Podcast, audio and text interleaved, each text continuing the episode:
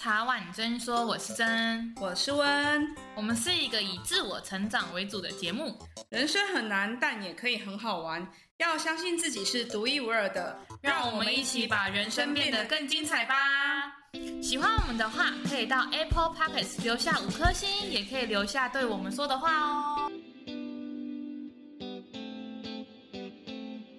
我们今天来聊聊的主题是同志悄悄话。那这一集是下集哦，所以还没有收听上集的听众朋友，可以先去听上集。那我们上集主要是聊国内外的同志游行，以及他们三朵花参加同志游行的想法跟心得。这一次我们很开心可以跟四十二个 Podcast 频道一起串联。然后大家都知道，十月份是同志骄傲月，那台湾的同志大游行已经走过二十年喽，这是第二十届。那这次的主题是无限性。解构框架，性别无限。我相信大家应该也会觉得说，哎，其实很多事情是我们自己给自己的框架。大家都不免俗会受到一些普世价值啊，或是外面异样眼光的人的想法来影响自己的判断。那我们今天就会请三朵花来分享，他们是怎么样在遇到外面的人的眼光的时候，他们怎么样的去创造自我价值。然后分享他们的心路历程吧。这次有举办二十周年的回顾展哦，时间是十月一号到十一月六号，在台南也有彩虹的游行，是第六届的台南彩虹游行，会在十二月十号下午在忠义路二段台南美术馆二馆旁边举办哦。今年的主题是共军行道，无论是否对自己的容貌、年龄、气质、性倾向。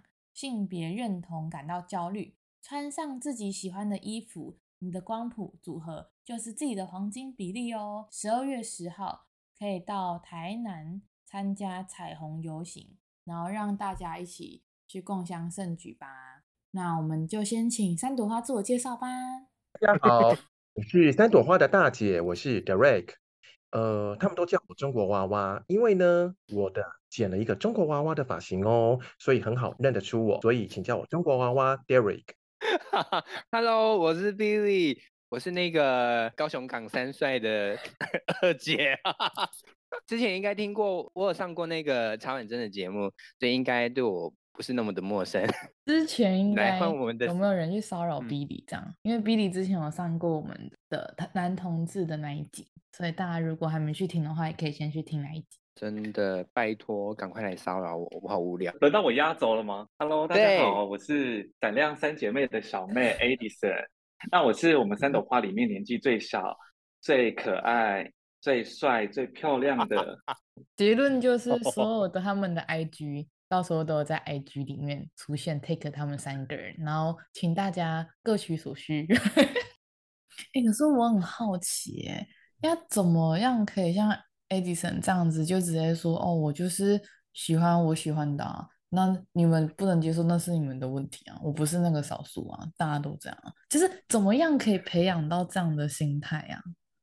我觉得这很难呢、欸，这真的是个性使然啊，也也有可能你只是比较晚发现这件事情，或者是呃认知到这件事情，但我觉得迟早有一天是可以。发现的，因为我从小就是这样。你说霸凌，我觉得有可能是我根本不觉得这是霸凌，我就觉得哦，好好玩，好好笑。你会这样子说我，我觉得也蛮好笑的。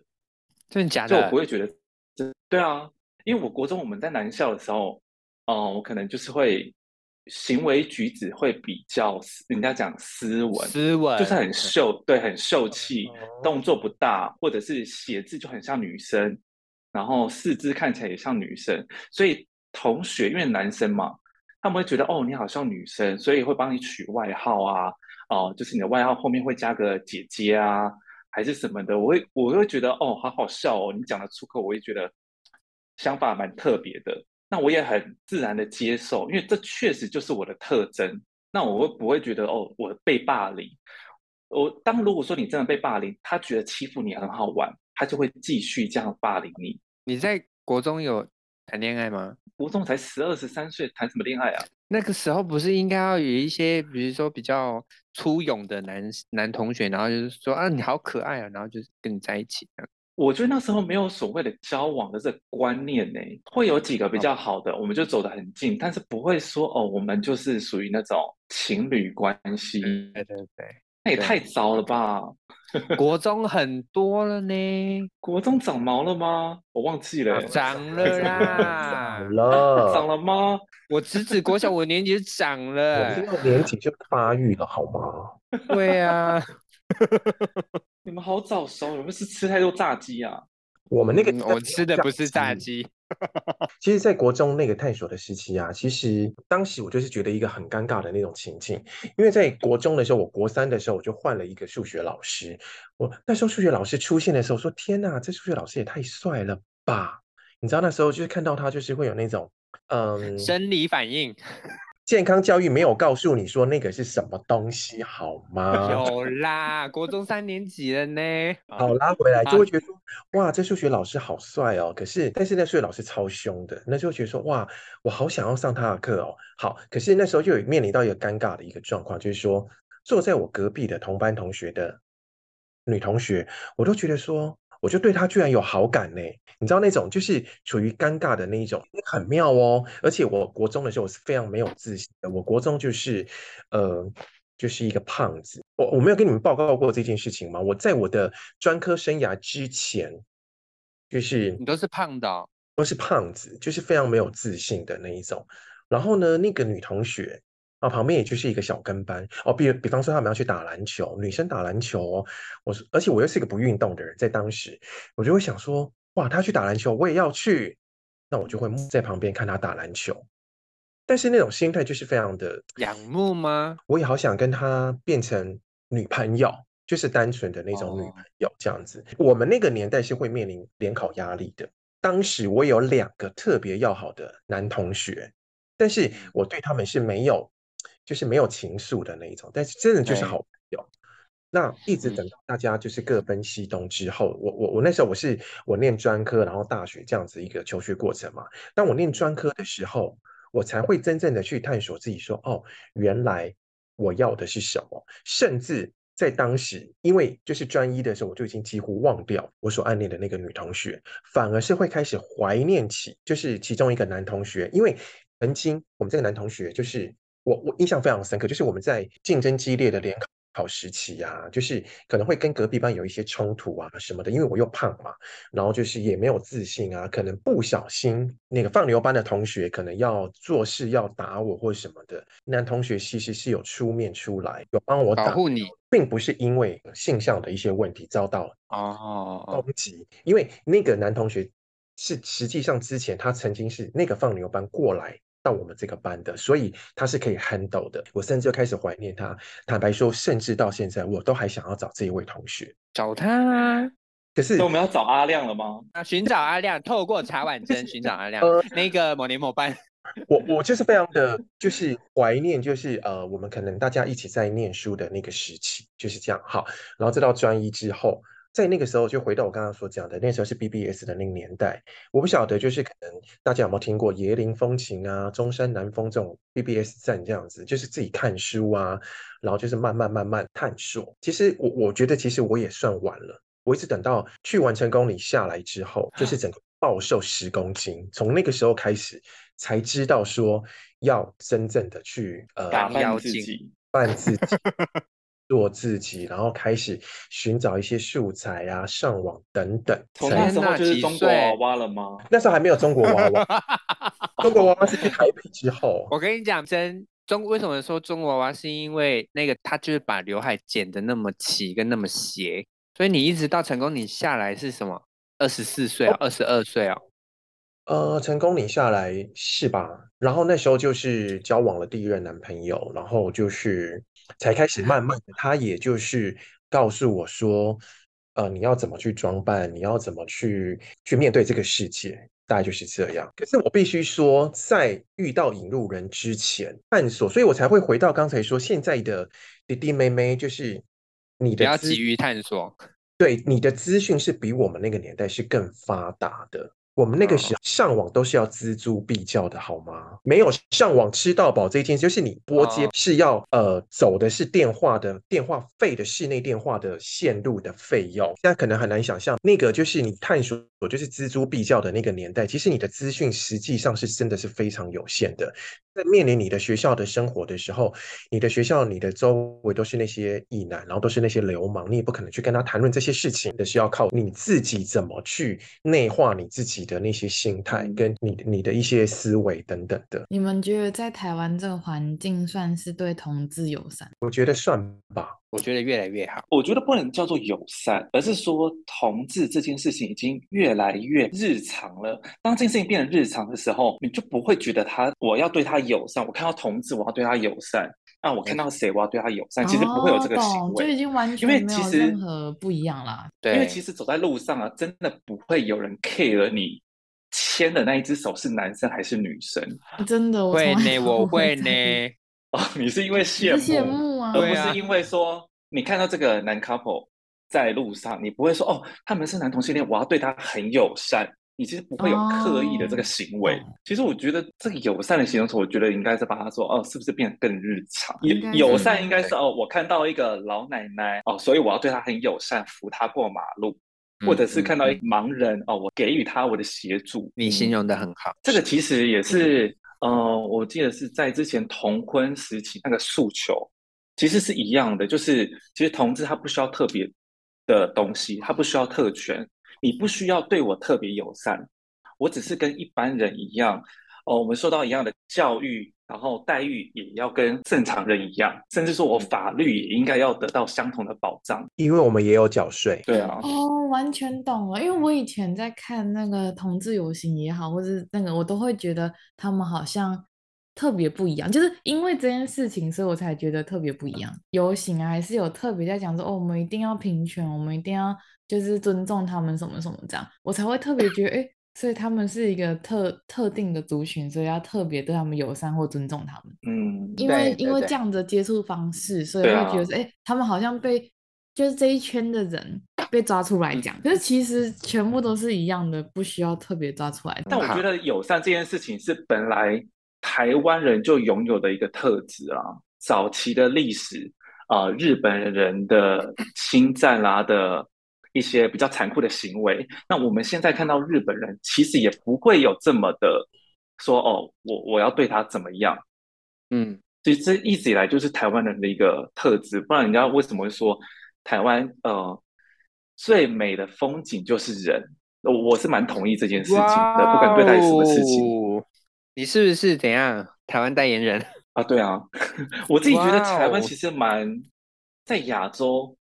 就像同婚通过，嗯，我真的觉得这是一个非常骄傲的事情。虽然说我其实没有特别要参与，所以同婚过不过，我当然是希望他过，因为他是本来就应该有的保障。但是我个人不会有结婚的冲动，嗯，因为我也是一个不婚主义的人，所以就是回归到不管异性还同性，我也觉得我结婚就就像刚刚 Edison 讲的啊，就就它只是一个我们的权益而已。可是，嗯，对于你们来讲会有。怎么样不一样的想法吗？就像法律规定，你什么十六岁以后你就可以结婚的权利，但是不是说我一到了十六岁我就一定要马上结婚。所以今天即使同婚过了，那也不能代表什么，只是说哦，已经可以了。但是呃，同婚一过了，不是有很多对去登记结婚？然后我记得有人统计他的对离婚率其实是跟异性的一模一样，所以他。过跟它是一个象征性的，我觉得它是比较象征性的一个行为啦。那对我是没有什么太大的影响。我觉得这是一种保障吧。同婚过了之后就是一个保障，因为你其实，在同婚还没有过之前，其实有蛮多的一些案例来说，不管是嗯。可能你在就医啦，或者是说你可能哦，然后其中有一个对方他可能离开了，就没有办法去处帮他去处理他的一些身后事。对于我而言，我觉得同婚过了，这个是对于这团体里面，不管是呃未来的弟弟妹妹，或者还是一对情侣 couple 的，我觉得都都是都算都算是一种保障。因为前提之下，我们都是应该是想享有相同的一些权利跟义务。其实我觉得两个人在一起，最后。要走到的不就是人家所谓所讲的白头偕老吗？但是当你还没有在这个保障之前，其实大家都看不到的，你是一点保障都没有。通过这件事情，是对大家来说是一件好、非常好的一个呃一个政策吧。我我我是这样觉得，而且我觉得最最重要的就是说，呃。呃，说虽然我我知道现在就是呃，我打个比例子来说哈，虽然就是现在你你已经你可以决定说，当你自己遇到一些疾病危难的时候，你可以选择要放弃呀、啊，或者是签署一些呃同意啊，同意书，嗯，对。但是如果说你今天你的跟你的另外一半是已经是合法成为这些保障这些权益的时候，那你身边只有他，也只有他了，他就可以帮你做。一些、嗯、一些决定，最后的决定，当时你只有自己孤苦一个人，没有人去帮你做决定。嗯，那就跟那个蔡依林的 MV 不一样，对啊，不一样又一样。对，剧情这个通过的话，对我自己觉得是还蛮感动的啦。在还没有听完你们讲之前，没有往这一边想，不然呢？就是我没有想到是权益跟保障这一块。像我朋友他们就是想要结婚，她是女生，然后她是喜欢女生的。然后他就是一直很想要结婚，嗯、所以我只想到的是，哦，他们终于可以结婚，他很开心。我倒是没有想到这么深说，说哦，原来就是还有比如做决定啊，然后权益啊，可以帮对方什么。我我没有想到这一块。其实你可以去看蔡依林的那一个那个 MV, MV，对，然后他其实他有一个对白，就是曾经有问了问了一下归亚蕾吧，还是问他说你是他的谁？突然答不出话来的那一种揪心，我不知道，我是有点感动的。嗯、就是当时一个 MV 出来的时候，就是他想要帮他做什么，但是他无能为力。你朋友他应该最终的目的其实也是考量到这一块，只是他们表现出来的是因为他们很相爱，所以要结婚。我相信连异性恋也是一样啦，不是因为考虑到这么后面才说要结婚，而是他们当下觉得时候到了，应该给彼此一个承诺的时候。就会选择要结婚，但其实这个就是后面会衍生带来的很多的状况，嗯、是你没办法去处理的。对，所以我才会说，在还没有聊之前，我没有想到这么后面。我想说，哎、欸，大家都是说，哎、嗯，就是想要给彼此一个承诺啊，然后时间也到了，也相处到了，然后大家就结婚。我没有想到说，对啊，后面那些权利的这些，因为你会觉得其实这是很自然，就像你们所提的，其实对我来讲那是很自然的事情。所以我没有特别去想说这跟同婚有有那么大的，对对对，我没有想到说这跟同婚有直接相关。嗯、我想到的是，哎、欸，他们可以结婚的好棒，这样。我然后我我朋友也是这样，我没有想到的是你们刚刚提到 MV，或是其实呃，在遇到一些决定的时候，你那时候还没有同婚之前，他们是不知道用怎样的呃角色去谈这些权利。对，呃，而且在同婚之前是完全没有权益。对啊，所以我觉得很惊讶，就原来同婚的实际意义跟保障胜过于就是结婚这件事情。我们所想要的那些权益的话，应该是要跟大家都是一样的。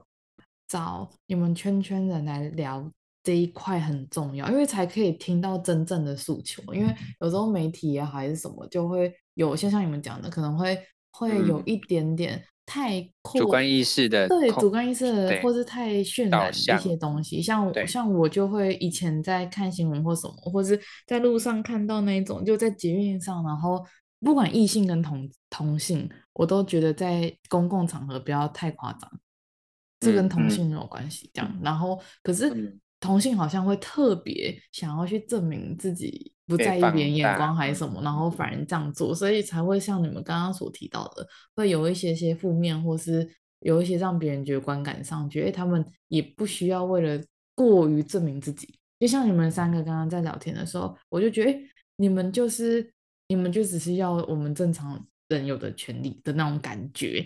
可是，在看很多宣导啊什么之类的，会觉得说，哦，他们好像要一直争取跟人家不一样，还是什么？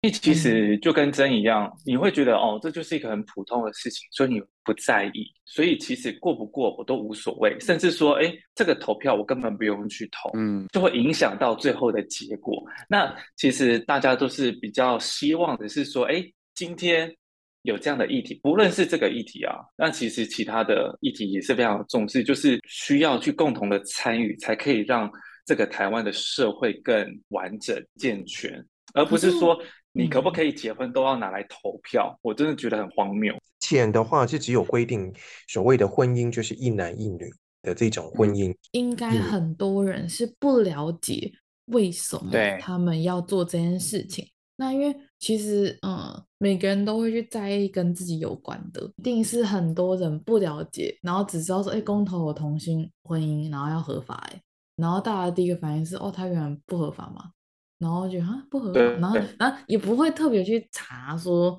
因为像。在我认识 Billy 之前，其实我身边没有圈圈的，有朋友是双性或是喜欢女生，但我觉得很正常，所以我也不会特别去问他。就跟你朋友交一个另一半，你不会特别去问他说，哦，你交一个另一半，哦，他跟你同性，怎么不会啊？就说哦，很棒哎，哎、啊，你们最近怎么样？就是当正常在聊天而已。真实的了解到公投的同性婚姻合法的。原因跟重要性是什么？因为我们那时候投票，其实身边很多人，甚至说家人、亲戚、朋友，都会讨论到这件事情。有时候看新闻，你避不掉嘛，那他们就会对于这个新闻去做评论。他就说啊，他们结不结婚关我屁事，因为他周遭根本没有这些人，所以他就没办法。提出他的友善，他们觉得，哎，这就是很理所当然的事情，为什么这个也要来投票？再加上那一阵子，就是有一些某一些团体，就是他们一些操弄，哦、把大家弄得更污名了，所以在那个阶段，大家都是很辛苦的。嗯嗯嗯，要透过这样子的谈论或这样的发现，才会知道说，哦，原来不是这样，因为其实很多人。其实，就算网络文章、网络资源很多，也不一定很多都是正确的，啊、而且每个人都可以写啊。然后，或是像你们讲，有一些可能孔雀型的人，或是他可能会做比较极端或是比较激进的做法。那因为那几个特例，也会让很多人对于这一块会反感，或是本来没有很，本来会觉得就是中间的人，会突然觉得哦，他们一定要搞成那样，所以大家就会觉得啊，怎么会越来越偏掉的感觉，而且公投不管是同性婚姻合法还是其他的，他都会写得很复杂。你是我不同意？然后什么什么这样？他想说，所以我是我说同意是不同意，还是不同意是同意？是中文的奥妙。同志跟同志之间会有刻板印象，也会有小圈圈。然后有吗？对，有。我跟你讲，那是因为我们三个人都已经，比如说。在心智上面有某一个程度的成熟了，所以我们才会，比如说啊、已经不会有这个所谓的界限，要不然从小怎么可能会没有？当然会有啊。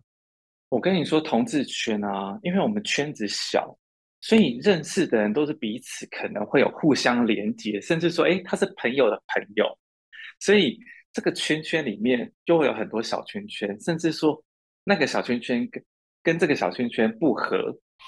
或者是他们曾经因为他交往的男朋友哦，跟了他的另外一个朋友交往，所以他们就哦勾结斗角啊等等。对，我跟你讲，这个堪比后宫剧。是的，对呀、啊，我们每天都在上演。他们啊，不是我，嗯，没有。而且因为刚刚一开始有提到说，因为我们公司对于那种客服工作，其实特质就是女生比较多嘛。对，那会来做这份工作的男生也大多数都是，都是圈圈人，哼，对，然后就会有很多精彩的事情会发生。是的，什么精彩的事？会有在办公室里面吗？不是啦，没有这么污秽，就是可能交往，然后分手，然后又交往，又跟别人交往这样之类的事情，哦、名声会臭掉啦。对啦。那我觉得最后你们会想给同志，或者是想认识更多圈圈人的一些建议吗？就像你们讲的，圈子其实没有很大，那要怎么样？他就是可能现在才自我察觉，然后知道自己是谁，跟想要成为怎样的人的人，他们要怎么去认识？就是跟你们一样是很开放，然后比较相对比较 friendly 的人吗？哦，比你最会了，好不好？我真的没有。等一下，姐姐先说。我不知道这是不是准确的哈，就是因为现在有蛮多交友软体的啊，但是你你使用交友软体之前，你必须要有一个前提之下，你必须要保护自己。嗯，大概就是这样。你你也只能够你你现在因为资讯这么发达，你说要怎么样去拓展你的你的交友圈？第一，我我现在唯一能够想到就是第一交友软体，或者是你的同志友善的商店啊等等的这些管道，我觉得这也是其中一个吧。或者是从你周遭的同事啊、同学里面，如果说你自己有那个雷达的话，我我觉得应该就很轻而易举的认识这些周遭的人吧。就是当年我们也都会笑人家说，哎，那个那个阿伯怎么样怎么样啊？殊不知我们都已经要渐渐迈入那步入阿贝，对，步入 那个阿贝的年龄，这样子好可怕哦。对啊，你怕什么？你还那么年轻。我有吗？我是觉得交朋友不用太设限啦，说啊，我一定我想要交圈内的朋友，或者是我不要交圈内的朋友，我觉得就是自然而然的发生。然后就是多参加一些你的兴趣有兴趣的活动，像比如，呃，你可以喜欢玩手游，可以加入工会的什么聚会啊，或者是摄影啊，可能会有摄影的户外活动等等的。我觉得就是多踏出去跟别人交流，那有机会，对，有机会你就会遇到相同兴趣的人，那也有可能是同志的朋友。我觉得，嗯。因为交友软体啊，说实在的，现在真的蛮蛮恐怖的，很多诈骗是要保护骗色。我觉得骗色已经是非常 normal 的事情了。但如果说你被骗钱啊，或者是被骗了巨额的款项，我觉得这真的是划不来耶。不用嗯太局限，真的哦，说我一定要交到很多很多圈内的朋友。因为我觉得，当你有目的性啊，交的朋友都不是真正的朋友。对，我也觉得，我发现反而是这越、嗯、越随性，应该是怎么讲，就会有缘分的啦。只要你真诚做，对，你就会遇到。你就是参加有有兴趣的活动，充分的展现你的呃特质，自然就会有人来找你做朋友了。我想，Billy 应该是非常被我吸引的吧？你说什么？我想你应该是这样被我吸引的吧？对啊，就不是不没有没有那个射线啊。当然就是就哎觉得哎人很 nice，然后就变成好朋友了。话或者哪些字眼或者哪些动作或什么是你们的地雷？以圈圈人来讲，我是不是百无禁忌啦？我天哪，真假的？我自己真的也没什么哎、欸。如果说他真的讲了很冒犯的话的话，我跟我觉得他会攻击我的家人吧。但是他如果攻击我的一些特质啊，我会觉得那是他认为的，其实跟我无关，因为我不觉得这个真是真实的我。哈，我还是比如说那个，比如说啊、呃，一起的聚会，然后可能不是那么熟的人说，哎、嗯，他喜欢，他会不会是喜欢男生？这种东西听起来就会很不舒服啦。没有啊，你这说是正面迎击他，对呀、啊，我就是喜欢男的，怎么样？啊，对啊，或者是说，哎，那哎，讲话不要那么娘，这样子。像像我，我就很多，哎，我我自己就有很多表哥，我的我的表哥或堂哥，他们就是说，哈、哦，只能牛牛啊那里啊，他们就会就讲的就哦很不舒服，或者说，哎，你什么时候要结婚呢？我单单单我哟，你就说关你屁事啊！我是牛牛枪啊，是这样的，会笑笑带过哎，我觉得。好好笑，我就是啊，我就觉得很难受啊，怎么你都从小看我看到大，你看不出来吗？就觉得很难过，所以我还是会。我觉得如果他敢这样子问你，你就不要怕回嘴，见面迎，因为他已经对啊，因为他认知的亲戚关系就是可以这样子讲话了。即使你回嘴啊，他不爽，我觉得不爽就让你不爽啊，怎么了吗？而且他要听的不也就是他自己预设的那个答案吗？他真的他这样讲啊。你就打视讯给我，嗯、我来跟他讲，或者是打给我跟德瑞克，我们两个一起去问他。你看你们两个真的很强大，你们各位观众跟他们两个学习一下。其实我觉得那是自我价值感，就他们真的是观念非常正确，啊、然后课题分离做的非常好。对，认为的就是我，我就觉得是因为很厉害？是因为你们的工作关系嘛，所以你们处理过各项的难疑难疑难杂症。我我我觉得不是哎、欸，这跟客服好像不太关系。我觉得我觉得爱迪生很强哎、欸，我觉得你怎么从小到现在你的观念都是这样子，嗯、所以你也觉得哦，可能我也没没什么，然后也没什么射线，然后结果你就是无敌顺哎，吓死我嘞、欸！我我觉得不是顺哎，而是说我你我当然还是会遇到一些自己不开心的事情，但你自己吸收完，其实你睡一觉起来，你会觉得哎，其实也没这么重要了，因为还有很多很多美好的事情在等着你。天呐，你真的很棒哎！因为那个不会是真的很严重，很严重到你真的要死掉了这个问题。那、啊、即使真的要死掉，那就死掉，没什么。我真的觉得，其实真的没有天塌下来的问题。真的是听众听到这边应该都可以，我觉得真的可以感觉出来，就是自信跟自我价值感非常认定自己。我不管今天是圈圈人还不是，我觉得真的所有人都要做到这样子，真的很难啊，很难。很难，但是我。应该是希望大家都可以这么做。对对对，我相信大家都会希望可以这样子，观念都非常的正确，然后也不会让别人觉得不舒服，但是又可以很做自己。我觉得这是很难做到的地方。所以你很舒服吗？你说你说真吗？你说真吗？对啊，对啊，真应该蛮舒服的。就是觉得很很特别吧。等下你跟我们聊天如何？舒服吗？对啊，我觉得很棒。圈圈人也好，不要说，就算圈圈人也也好，或异性也好，都没有办法像他们这么，就是我就是这样啊，这样的那种感觉。可是你又不会让别人觉得是很不舒服的那种做自己。对，不是 over proud 这样。我问真一个问题哦，现在有一个情境是，假设你哦、呃，在一个公开场合，你看到一个哦、呃，可能只有国小，甚至说国中的年龄一个男生。哦，他正在做他的行为举止，被一个可能路人啊，或者他爸爸纠正说：“你这样很恶心。”哎，你会去制止他吗？或者是说，你看到一个两个年轻的 couple 手牵手，然后被一个路人指指点点的，或者是破口大骂，你会去伸出援手去帮他吗？我可能会看一下，但我不知道要怎么帮他。哦，所以你是比较属于委婉冷静，对对，我比较不会，就是因为我不知道整个状况，所以我不太会贸然的跑去做太多的行为这样。嗯、然后如果而且像刚刚就是 Billy 的那个故事，你的表哥的故事，我就觉得就是 Edison 他们就很厉害啊，只是说你直接试训，然后你直接叫我跟他讲。对，很强啊！我觉得很强，所以今天这样的情境来做的话，Billy 你会怎么做？我也想听听你们三个人会怎么做。父子的话，我真的是很难很难沟通。但是如果是情侣跟路人，我就会跳出来打。我可能开车撞他吧。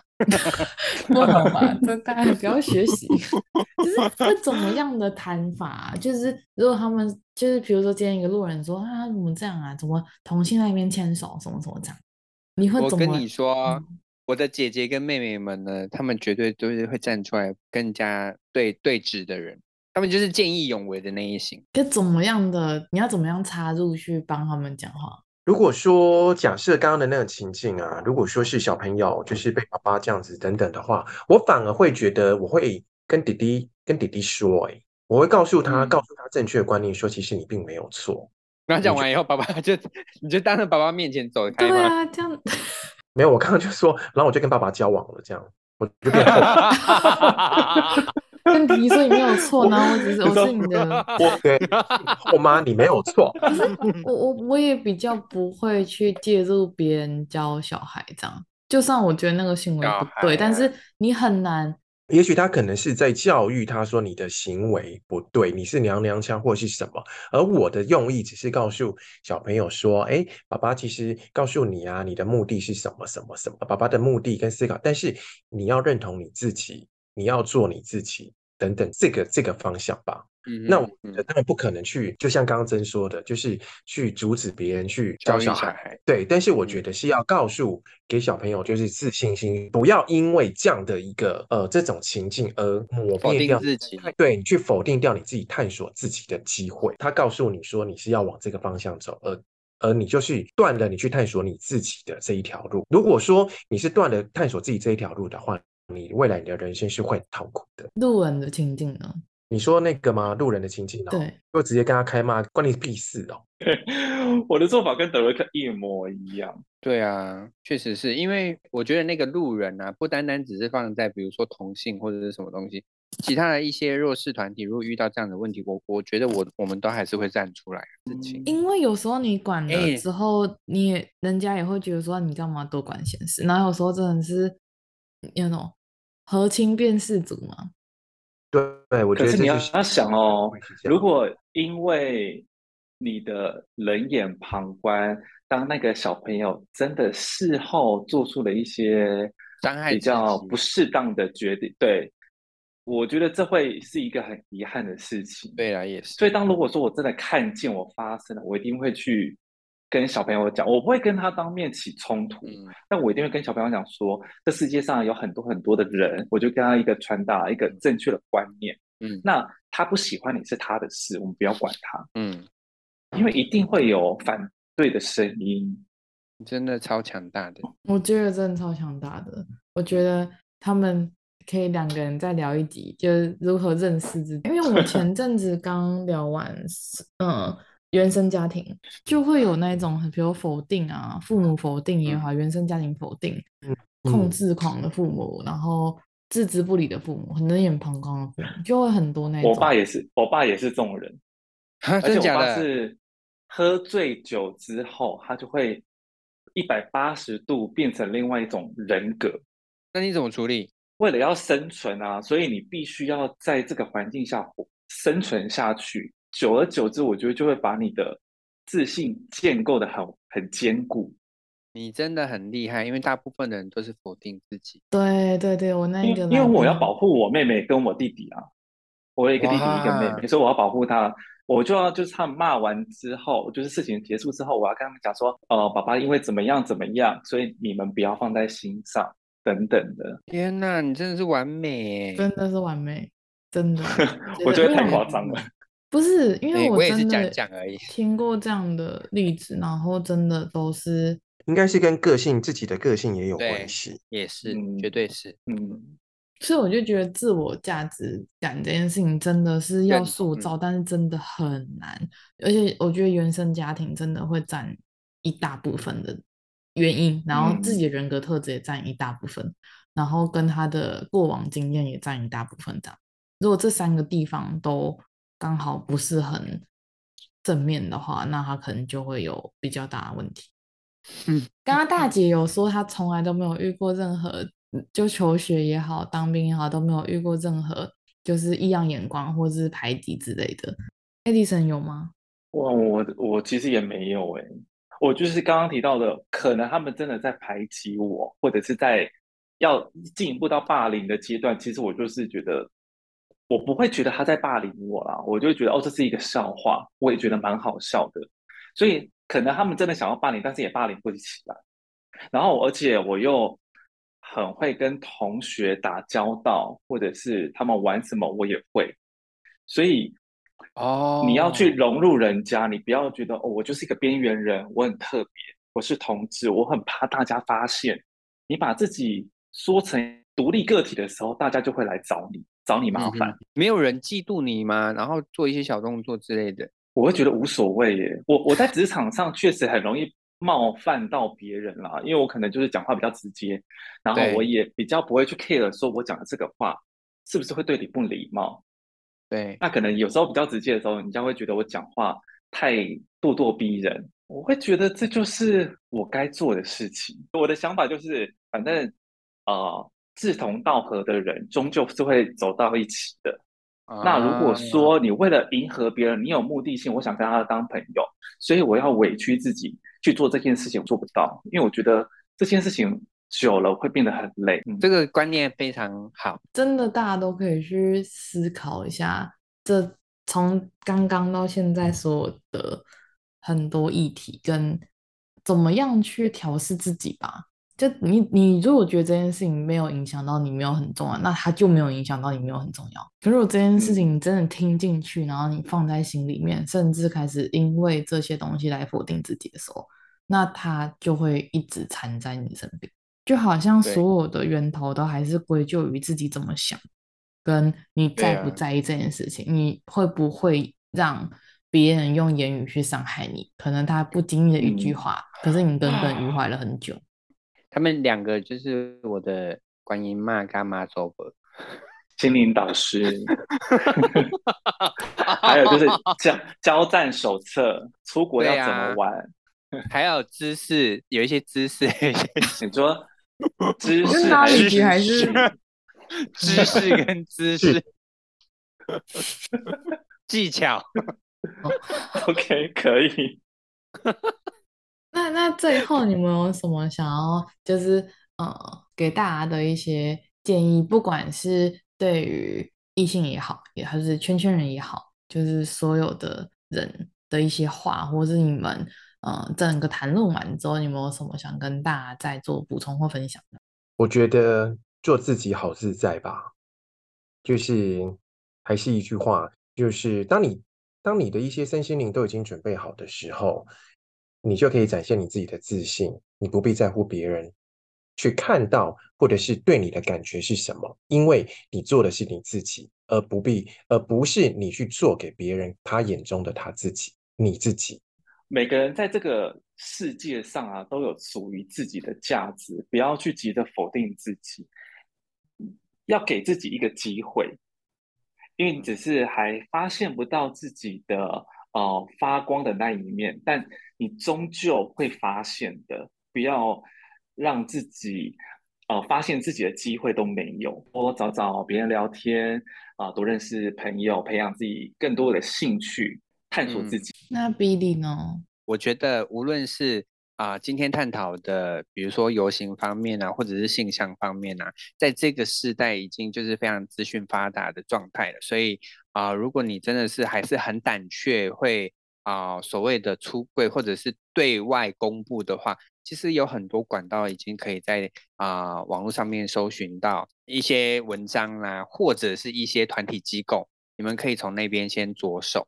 对，反正就是无论如何，就是先保护好自己，然后让自己强大了以后呢，才可以去啊、对外去面对啊。更多的呃，我觉得世界也好，或者是观念也好，对。但是啊、今天虽然说我们都是用姐妹相称，但是我们三个人都很帅。这是你的，这是你的结尾就对了。